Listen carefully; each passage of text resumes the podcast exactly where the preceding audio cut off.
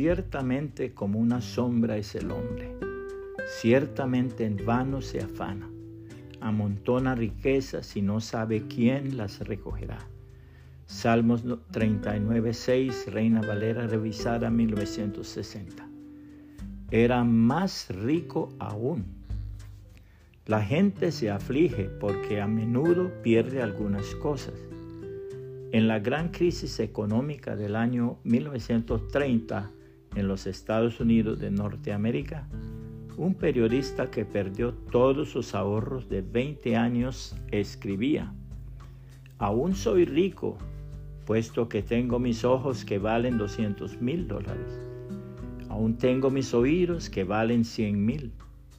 Aún la maravilla de mi organismo digestivo que funciona como Dios quiso que funcionara. Y las manos y el talento y los amigos y la fe, ¿cuánto valen? El ser hijo de Dios es la riqueza más grande que puede tener un ser humano.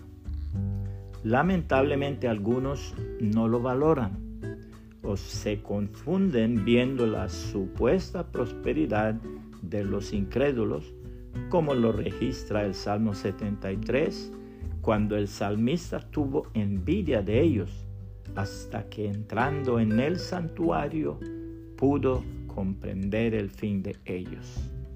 Así dice la palabra de Dios. Se llenó de amargura mi alma y en mi corazón sentía punzadas. Tan torpe era yo que no entendía. Era como una bestia delante de ti.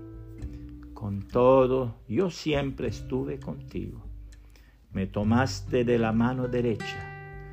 Me has guiado según tu consejo y después me recibirás en gloria. ¿A quién tengo yo en los cielos sino a ti? Y fuera de ti nada deseo en la tierra. Mi carne y mi corazón desfallecen, mas la roca de mi corazón y mi porción es Dios para siempre. Porque he aquí los que se alejan de ti perecerán. Tú destruirás a todo aquel que de ti se aparta.